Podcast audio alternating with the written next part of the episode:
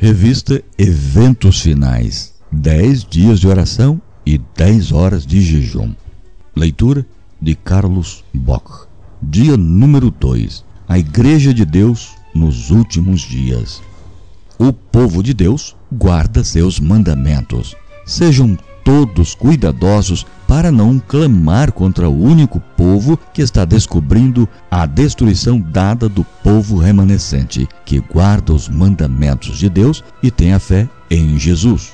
Deus tem um povo distinto, uma igreja na terra, inferior a nenhuma outra, mas a toda superior em suas condições para ensinar a verdade, para vindicar a lei de Deus. Meu irmão, se você está ensinando que a Igreja Adventista do sétimo dia é Babilônia, você está errado. Eles têm o testemunho de Jesus. À medida que o fim se aproxima e há um contínuo crescimento da obra que tem por objetivo transmitir ao mundo a última advertência, torna-se mais importante para os que abraçam a verdade ter uma compreensão clara tanto da natureza como da influência dos testemunhos de Deus, que, em sua providência, vinculou a obra da terceira mensagem angélica desde a sua origem.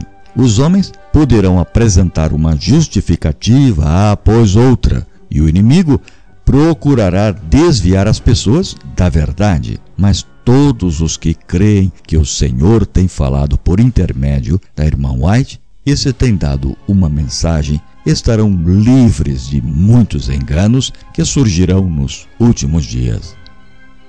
A distinta missão dos Adventistas do sétimo dia.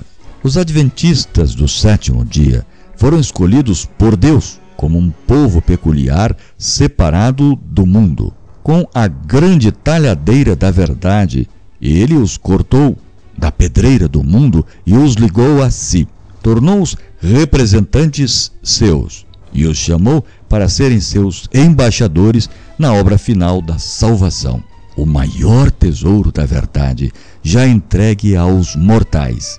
As mais solenes e sérias advertências que Deus já enviou seres humanos foi confiado a esse povo, a fim de ser transmitido ao mundo. De uma forma especial, os adventistas do sétimo dia foram postos no mundo como vigias e portadores de luz. A eles foi confiada a última mensagem de advertência ao mundo que está morrendo. Sobre eles incidiu a maravilhosa luz da palavra de Deus. Foram incumbidos de uma obra da mais solene importância, a proclamação da primeira, segunda e terceira mensagens angélicas. Não há nenhuma obra de tão grande importância quanto esta. Eles não devem permitir que nenhuma outra coisa lhes absorva a atenção. Autoridade especial da Igreja de Deus.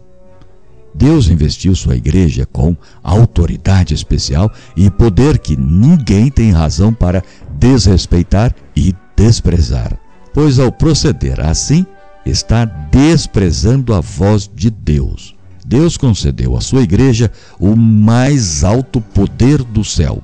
É a voz de Deus em seu povo reunido na qualidade de uma igreja que deve ser respeitada. Não há necessidade de uma nova denominação. O Senhor não lhes deu a mensagem para considerar os adventistas do sétimo dia como Babilônia e chamar o povo de Deus a sair dela todas as razões que poderiam ser juntadas nesse sentido, para mim não têm um menor peso, porque o Senhor me concedeu luz em oposição a esta mensagem.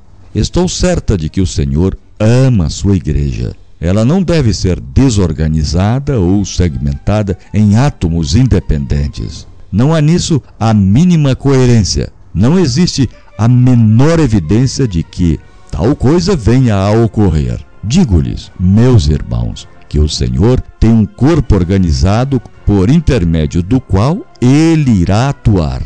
Quando alguém se afasta do corpo organizado do povo que observa os mandamentos de Deus, quando começa a pesar a igreja em balanças humanas e a acusá-la, podem ficar certos de que Deus não está dirigindo. Essa pessoa está no caminho errado. Deus colocará tudo em ordem. Não há necessidade de duvidar, de estar temeroso de que a obra não seja bem sucedida. Deus está à frente da obra e colocará tudo em ordem. Caso haja coisas necessitando serem ajustadas na direção da obra, Deus cuidará disso e atuará para endireitar todo erro. Tenhamos fé que Deus vai conduzir a nobre embarcação que transporta o seu povo em segurança até o porto. Não tem Deus uma igreja viva? Ele tem uma igreja, mas é a igreja militante e não a igreja triunfante.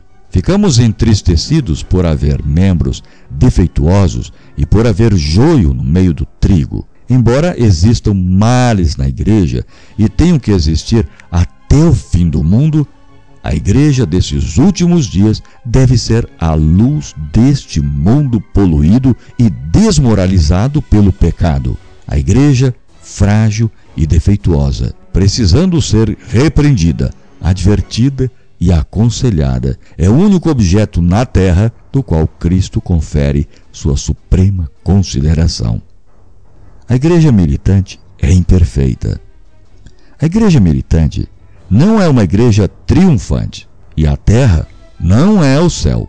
A igreja se compõe de homens e mulheres falhos e imperfeitos, que são apenas alunos da escola de Cristo, a fim de serem preparados, disciplinados, educados para esta vida e para a futura vida imortal.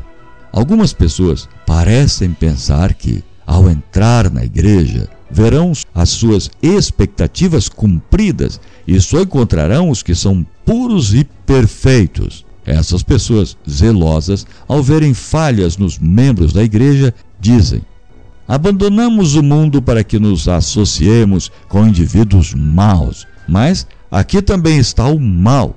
E perguntam, como servos da parábola: De onde veio o joio? Mateus 13, 27.